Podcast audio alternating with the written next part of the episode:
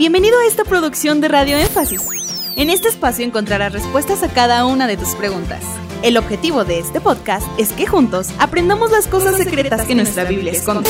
Si tienes alguna pregunta, tú también puedes hacerla. Búscanos en nuestras redes sociales como Radio Énfasis. Bienvenido.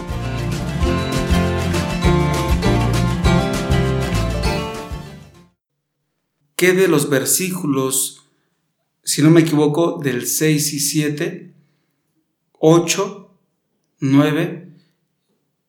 ¿Cómo se explican esos versículos? Porque pudiera de repente causar cierta confusión o incluso interpretarse para muchos literal la simbología. Muy bien, estamos en Apocalipsis capítulo 9 y, y para entender este capítulo y aceptar que la interpretación que vamos a dar en un momento es adecuada, necesitamos primeramente eh, asentar dos fundamentos. El primero, el contexto del capítulo 9 es un contexto bélico, está hablando de guerras mundiales. En el penúltimo versículo o último, no recuerdo muy bien, del capítulo 8 se habla de tres ayes. Esos tres ayes equivalen a tres guerras mundiales. Esto lo podemos afirmar por dos razones. El contenido del mismo capítulo y por razón de que estamos hablando de que los eventos del libro de, Apocalipsis son eventos futuristas. Juan no habla eh, exclusivamente de su época. Él llegó a mencionar muy poco de su tiempo, pero en realidad cualquier estudiante del libro de Apocalipsis sabe que es una visión profética. Entonces, esas tres guerras mundiales están anticipadas en esos tres ayes.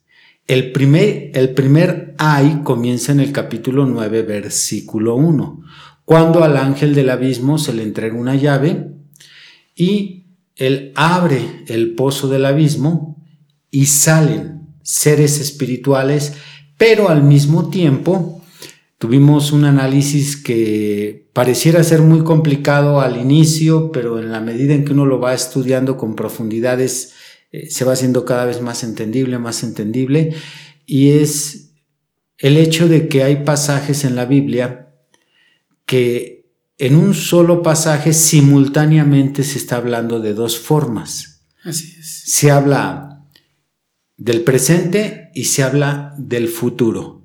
Se habla de un personaje y al mismo tiempo se habla de un segundo personaje y tomamos como referencia Segunda de Samuel capítulo 7. Ah, de acuerdo. Hay más libros y hay más capítulos que nos dan un ejemplo de que existe esta enseñanza doble en un solo pasaje. El hermano Branham eh, también nos explicó esto citando el Mateo capítulo 2, cuando José lleva a María y a Jesús de niño hacia Egipto. Para que se cumpla, dice ahí Mateo, para que se cumpla la profecía de Egipto llamé a mi hijo. Y vemos que se cumple en Jesús, pero también se cumple en Israel, porque Oseas pronuncia las mismas palabras y Mateo pronuncia las mismas palabras. Oseas haciendo referencia a la nación de Israel que es sacada por el Señor a través de Moisés y a Jesucristo sacado por José en el capítulo 2 por causa de la persecución de Herodes. Entonces, explicamos eso para poder nosotros ir analizando los versículos del capítulo 9 de Apocalipsis en, en una intercalación, se intercala lo literal con lo espiritual, se va intercalando. Se habla de repente algo espiritual y ahí tenemos que tener nosotros entendimiento, porque solo los entendidos entenderán, dice Daniel 12. Amén. Tenemos que tener entendimiento para decir esto tiene que entrar forzosamente en un plano espiritual, no puede ser natural por estas razones y esto otro tiene que entrar en el plano natural.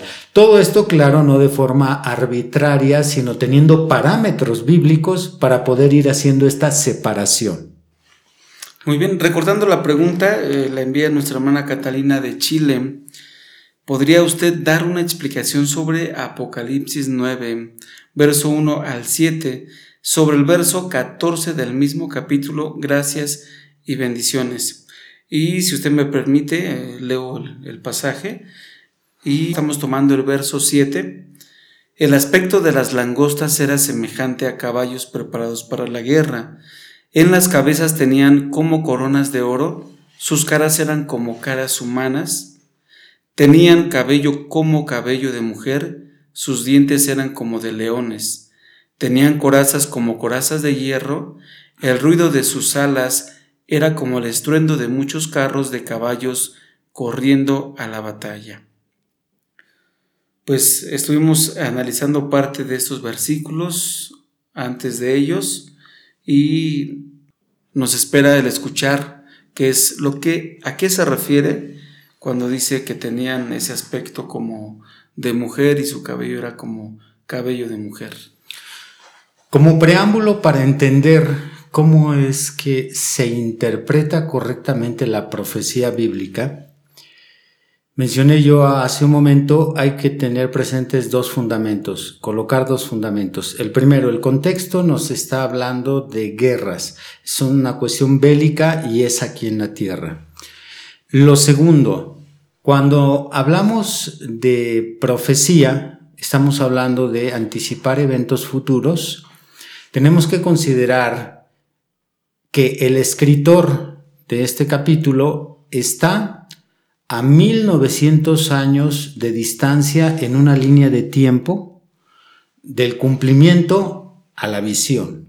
Él tiene la visión aproximadamente hace 1900 años y esta visión se va a cumplir durante ese tiempo de 1900 años, por lo tanto, tenemos que entender que lo que Juan estaba viendo no lo podía entender, porque en el siglo I no existían las armas, no existían los tanques de guerra, el tipo de ropa que usaba el ejército militar era muy diferente al ejército militar de aquella época, así que Juan está en una situación muy distinta y al mismo tiempo muy difícil de interpretar, porque lo que él está viendo en su visión no existe en su época.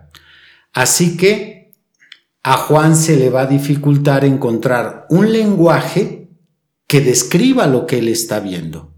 Es como si nos imagináramos que habría un futuro de aquí al año 5000, que la humanidad pudiera existir y a ti se te enseñara en una visión un aparato tecnológico de aquella época.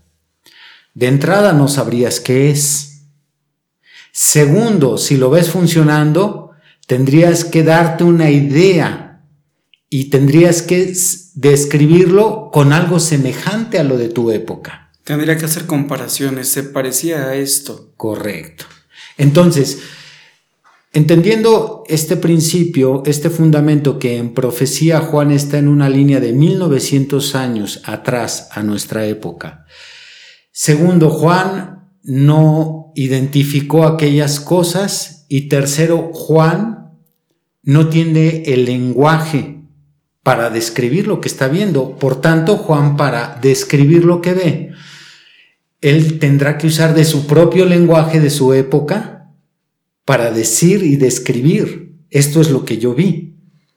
Teniendo estos fundamentos claros ya no nos va a ser complicado interpretar la visión de Juan, porque de otra forma sería injusto que exijamos que la, la profecía hable de una manera tan explícita y al mismo tiempo use el lenguaje adecuado cuando en aquel tiempo no existía el lenguaje que hoy tenemos. Y tenemos que entender eso que menciona porque muchos pudieran decir, pero es que eso no dice la Biblia, ¿dónde lo dice así? No lo dice así, pero entendiendo estos tres puntos que nos está explicando, ahora podemos decir, ah, sí lo dice así. Exactamente. Entonces, ahora sí ya con estos fundamentos vamos a empezar a tratar de entender a Juan qué es lo que nos quería decir. Juan está situando los eventos en un ambiente de guerra.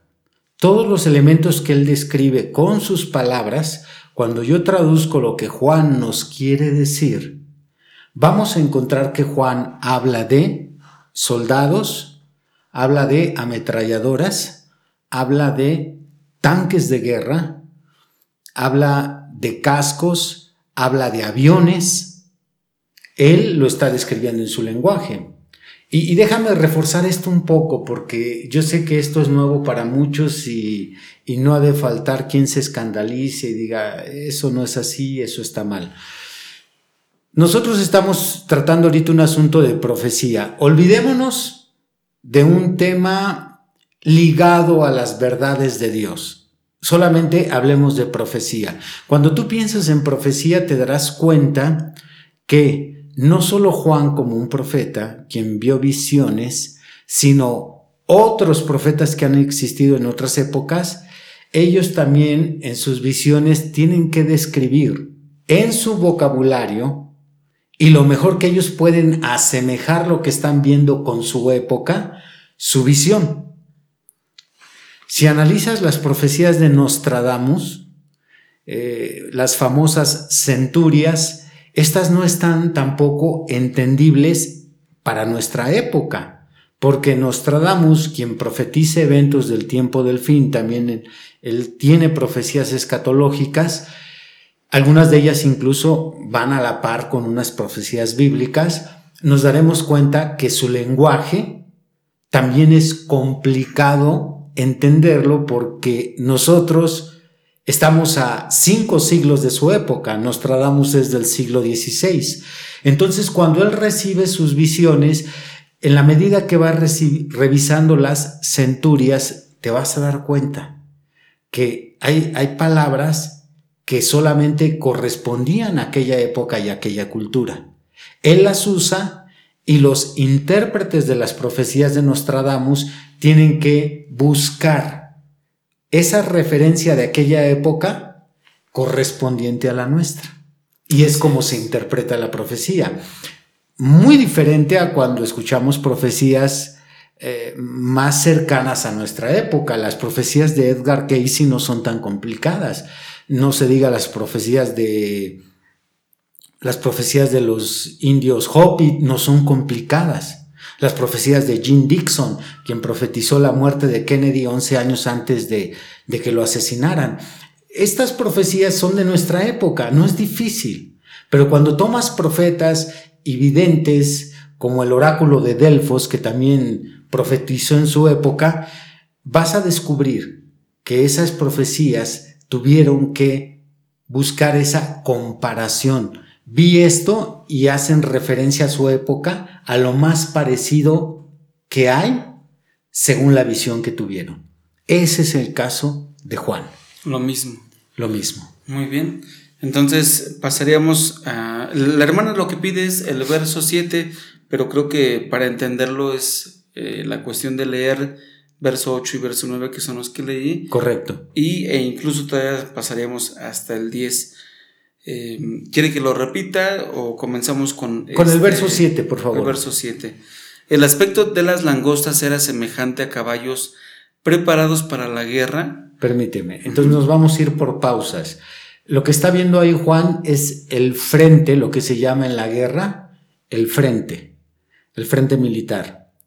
Está viendo Juan una multitud de personas listas para hacer guerra a otras personas. Está viendo la Primera Guerra Mundial.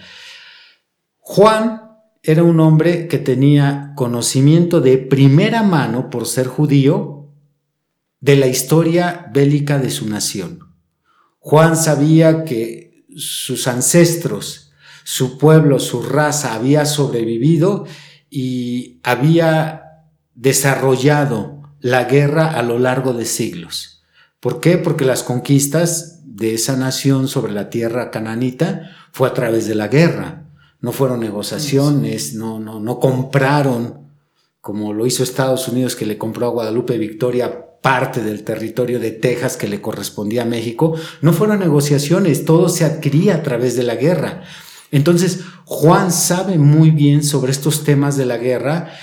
Quizás en su época no le tocó ser testigo ocular más que de los enfrentamientos eh, pequeños que serían los celotes contra los romanos, pero ya a gran escala, Juan había estudiado y había escuchado en las sinagogas aquellas famosas guerras de la nación de Israel bajo eh, la dirección de Josué, bajo la dirección de David, aquellos grandes caudillos. Entonces Juan, quien sabe de lo que es la guerra, en su visión describe lo primero que ve, el frente. Y él está diciendo, vi, como dice el versículo. Langostas. Ok, langostas que eran semejante a caballos preparados para la guerra. Correcto, semejante a caballos preparados para la guerra. Él sabía muy bien que cuando Israel enfrentaba una nación se formaban todos los caballos. Eh, podemos tomar el caso de David y Goliat, donde estaba un valle dividiéndolos, y de este lado todos los caballos, todos los judíos formados, listos para enfrentar a los, a los filisteos. Entonces, él ve ahí a todos formados y lo describe según su lenguaje, según la comparación que él puede hacer. Y dice que en las cabezas tenían como coronas. Correcto. Ahí podemos ver ahora los cascos de los soldados. Si revisamos el armamento y el uniforme militar que se usó en la Primera Guerra Mundial, es interesante que había algunos cascos de color amarillo y cascos también construidos de bronce que sería el color más parecido al oro, un color amarillento. Entonces, Juan eh, está diciendo que va algo en sus cabezas y él usa la expresión coronas. Pero en realidad lo que Juan está viendo son cascos que tenían todos los soldados que estaban ahí en el frente de batalla. Ah, ya. Y dice que, bueno, en este caso las langostas tenían esas coronas bueno, eh, estamos hablando que estaban montados o estaban eh, sobre el aparato o el transporte militar, no sé, arriba, y lo que él vio no es que la corona la tenían los caballos, sino el jinete. Aquí la cuestión es que en algunos casos Juan hace esa comparación y en otros casos usa un animal representativo. Nosotros sabemos que fue la langosta la que devoró la nación de, perdón, las cosechas de Egipto. Y en otras ocasiones devoraba parte de las cosechas y de la nación de Israel. Entonces, la profecía de Joel que habla de la langosta, lo que comió la langosta, entonces ese animal está simbolizando destrucción, aquello que devora, que destruye. Por eso ahí se está usando esa expresión de la langosta. Eran como langostas. ¿Cómo podemos nosotros tener cuidado en estas interpretaciones? Porque una ocasión mencionaba usted que todo, en ocasiones, todo lo que se lee, hay hermanos que quieren interpretar. Y esto que dice que tenía, eh, o el estruendo de muchos carros, ¿qué representaba el estruendo? ¿O qué representaba lo que tenía en su pie? ¿Cómo pudiéramos saber y estar seguros de que esto sí representa algo? Esto no, esto solamente es para complementar el relato, pero no tanto que esto signifique algo.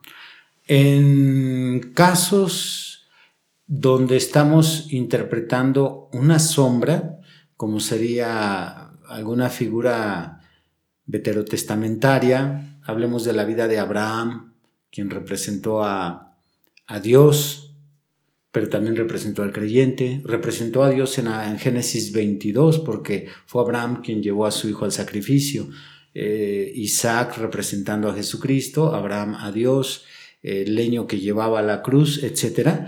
En esas sombras debemos de ser cuidadosos de no abusar en, buscarle una, una representación a cada parte del escenario.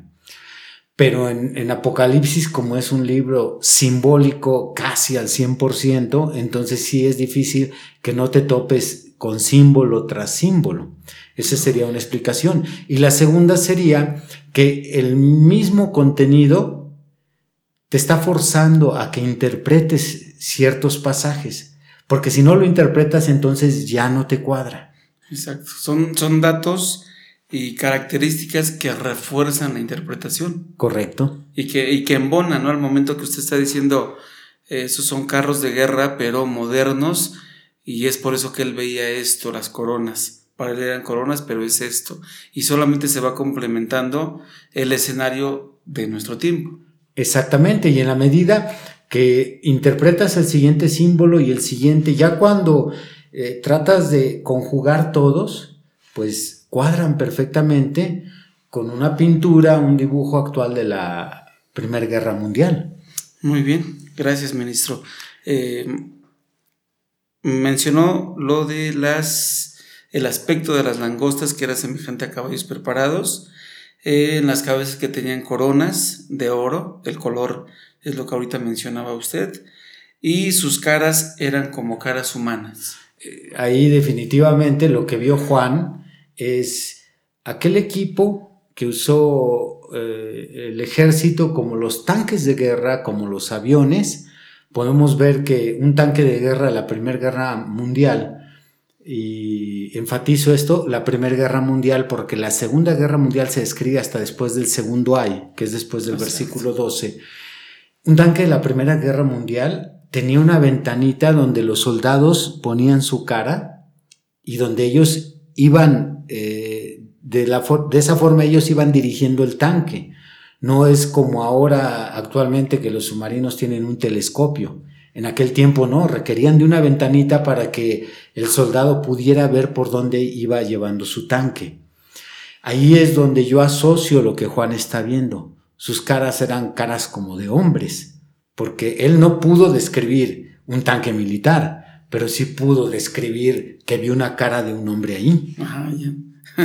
no, pues muy interesante. Sí. Pero a ver, aquí, aquí este, este versículo 8 dice que tenían cabello como cabello de mujer y sus dientes eran como de leones. Ahí cómo se explica esta parte. Juan no está viendo en su visión eh, un, cuadro y un momento específico, no, él está viendo un panorama general. Esto lo podemos analizar desde visiones más atrás, desde que él ve los, los caballos de, de los sellos cuando estos se abren, el quinto sello, el sexto. En cada visión Juan está viendo un panorama general y no está viendo una escena específicamente. Por lo tanto, Juan está describiendo todo lo que ve de la Primera Guerra Mundial. Entonces, como mencioné hace un momento, él está viendo aviones, está viendo tanques, está viendo soldados, está viendo eh, los ejércitos en cierta posición para enfrentar al ejército o al enemigo. Y cuando Juan está escribiendo cada una de estas características, no, no, no, no equivoquemos el hecho de que una cosa está pegada a la otra, sino cada una de estas características puede estar describiendo otro cuadro del panorama general. Por ejemplo, cuando él menciona ahí eh, el cabello como cabello de mujer, yo interpreto que Juan lo que está viendo es el camuflaje de los soldados. Si tú ves cómo los soldados se camuflajeaban, ellos usaban una especie de uniforme eh, como si fuera un espantapájaros con cabellos largos para camuflajearse. De hecho, creo que lo más cercano que podemos comparar a lo que Juan vio de la Primera Guerra Mundial es lo que hoy usan los francotiradores. Ellos usan una especie de uniforme como si fuera un peluche grande, un... tienen tiras largas. De esta manera ellos se pueden disfrazar en el bosque, en el desierto, en la nieve. Entonces es lo que yo interpreto que Juan vio, cabello como cabello de mujer. Se me hizo muy interesante este punto que dice donde no está viendo una escena específica, sino un escenario, una vista panorámica, donde él ve las langostas que vienen, pero al momento que él está describiendo, él sigue volteando a ver para otro lado, voltea hacia el lado izquierdo, lado derecho, hacia atrás, y sigue describiendo, y tenían cabello como cabello de mujer. Correcto. Muy bien, creo que es importante entender esto para que eh, nos vayamos, ahora sí como he dicho en algunos programas, nos vayamos a la máquina del tiempo, nos traslademos hasta ese momento y digamos, es verdad porque yo estuve con Juan. Correcto. Los dientes como de león. Yo creo que lo que Juan describe allí es el frente o la parte frontal de un avión, las hélices. Algunas de las hélices de los aviones de la Primera Guerra Mundial tenían un ventilador incrustado en la parte de la hélice o tenían eh, lo que podríamos llamar una pequeña rejilla para que por ahí el aire se filtrara. Si vemos esos aviones, entonces sí le dan un parecido a, dientes. Hay que entender nuevamente este punto tan importante de que Juan no conoció nada de esa tecnología, así es que la primera impresión que se le viene a la mente es lo que él describe. Y, creo que fueron los aviones por las siguientes descripciones que Juan nos va a decir. Verso 9, tenían corazas como corazas de hierro, el ruido de sus alas era como el estruendo de muchos carros. Perdón, si, si te das cuenta, entonces eran aviones porque dice que, que tenían alas. Entonces Juan vio a los aviones volando. Y no pudiéramos decir que era un ave porque dice que eran de hierro. Correcto. Y Juan sí conocía ese metal en aquella época. Entonces pudo darse cuenta que estos aviones, estos artefactos que volaban, hacían un ruido como estruendo de caballos. Eh, de carros. De carros. De muchos carros de caballos corriendo a la batalla. Entonces, ese ruido que Juan identificó cuando veía al ejército romano, de esos, ese ruido que producen los caballos y los carros romanos, ese ruido lo comparó, lo, lo comparó con el ruido de los motores que causan los, que, que hacen los aviones, y ahí es donde Juan dice, bueno, esto que estaba volando, que tenía dientes como de león, este, producían este ruido, sus alas. Entonces vio los aviones y los escuchó en su visión. Y la hermana, bueno, de ahí nos pidió ya que hasta el verso 7, vamos en el verso 9. Me gustaría pasar al versículo que también hace referencia y dice del verso 14. Perdón, antes de pasar al verso 14 me gustaría todavía reforzar un poquito más el tema de los aviones. Por ahí por el verso 2 o 3 dice que del humo salieron estas langostas. Sí, dice, y subió humo del pozo como humo de un gran horno y se oscureció el sol y el aire por el humo del pozo, y del humo salieron langostas sobre la tierra. Entonces, yo puedo imaginarme a Juan viendo aquel humo de las bombas, aquel, aquel humo de las granadas, del armamento que se usó en la Primera Guerra Mundial, y luego al ver Juan en el aire, el humo que estaba subiendo, que cubría el sol y cubría la tierra, si alguien ha visto una película o un documental de la Primera Guerra Mundial de inmediato va a comprender a Juan. Y luego de repente en medio del humo salen los aviones. Las langostas. Exactamente.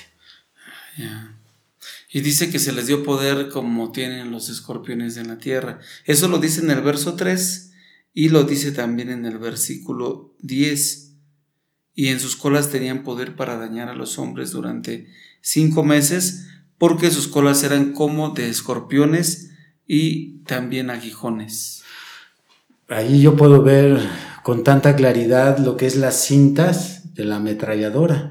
Aquella cinta que tiene formada todas las balas y, que parece una cola y que en la medida que van disparando se va recortando la cinta hasta llegar a la última bala y luego meten otra. Eh, otra esas se, pusieron de moda en la Primera Guerra Mundial.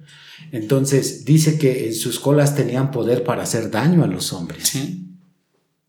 Bueno, entonces hasta ahí diríamos que queda la interpretación de los primeros versos que se han reforzado con los siguientes del verso 1, 2 y 3 y 4, con el versículo 5, 6, 7, 8 y 9, hasta el 10. El verso 14, bueno, ya pasa, como lo mencionaba usted, a la Segunda Guerra Mundial. Y aquí la hermana dice, también explique por favor este diciendo al sexto ángel que tenía la trompeta, desata a los cuatro ángeles que están atados junto al gran río Éufrates. No recuerdo si le precede a ese versículo el aviso del ángel que viene el segundo ay. Sí, el, aviso es en el 12. El primer ay pasó, He aquí viene vienen aún dos ayes. Ok, si identificamos entonces que la primera visión del primer ay es la Primera Guerra Mundial y el segundo ay es la Segunda Guerra Mundial, no nos será complicado eh, saber o, o interpretar quiénes son esos cuatro ángeles. Porque cuando hay un ángel, se revela que es el comisionado para dirigir algo específicamente cuando se describe un ángel, aunque sabemos que en un mandato divino hay más ángeles interviniendo. Pero aquí se nos está describiendo en el capítulo 9.1 un ángel que cae del cielo. Ya lo estudiamos en el programa pasado, ese es Satanás, porque se nos da su nombre en hebreo, Abadón y Apolión en griego, el cual significa el destructor. Entonces es Satanás trayendo la Primera Guerra Mundial. Creo que ahí sí coincido con los testigos de Jehová, quienes dicen que en 1914 el diablo fue soltado aquí sobre la tierra. Ahí en esa parte sí coincido con ellos. Pero si el primer ay es la Primera Guerra Mundial, entonces por consecuencia, al ver cuáles son los cuatro personajes, los cuatro mensajeros que desataron la, la Segunda Guerra Mundial y que fueron protagonistas en esos seis años de guerra, no nos será complicado saber que esos cuatro ángeles son Hitler, Mussolini, Stanley y Franco. Hitler en Alemania, Mussolini enItalia, eh, Franco en España y eh, se me escapó No, no, este, este, lo acabo de decir ahorita. lo acabo de mencionar, es Hitler, Mussolini, Stanley, Stanley en Rusia y Franco en España. Entonces, estos son los cuatro protagonistas que tuvieron un papel determinante para que fueran seis años de guerra a nivel mundial, a una escala mundial. Entonces, estos espíritus que fueron soltados del abismo entraron en estos mensajeros porque no solo Dios tiene sus mensajeros, los mensajeros del Señor están en Apocalipsis 2 y 3, siete ángeles, desde Éfeso hasta, hasta la Odisea. Y Satanás también tiene sus mensajeros. Y son estos cuatro que de alguna manera iniciaron, continuaron y llegaron a la culminación de la Segunda Guerra Mundial, desde 1939 hasta 1945. ¡Hey! Gracias por llegar hasta el final de este podcast. Esperamos que cada una de tus interrogantes haya sido resuelta. Te esperamos aquí para resolver más de tus preguntas.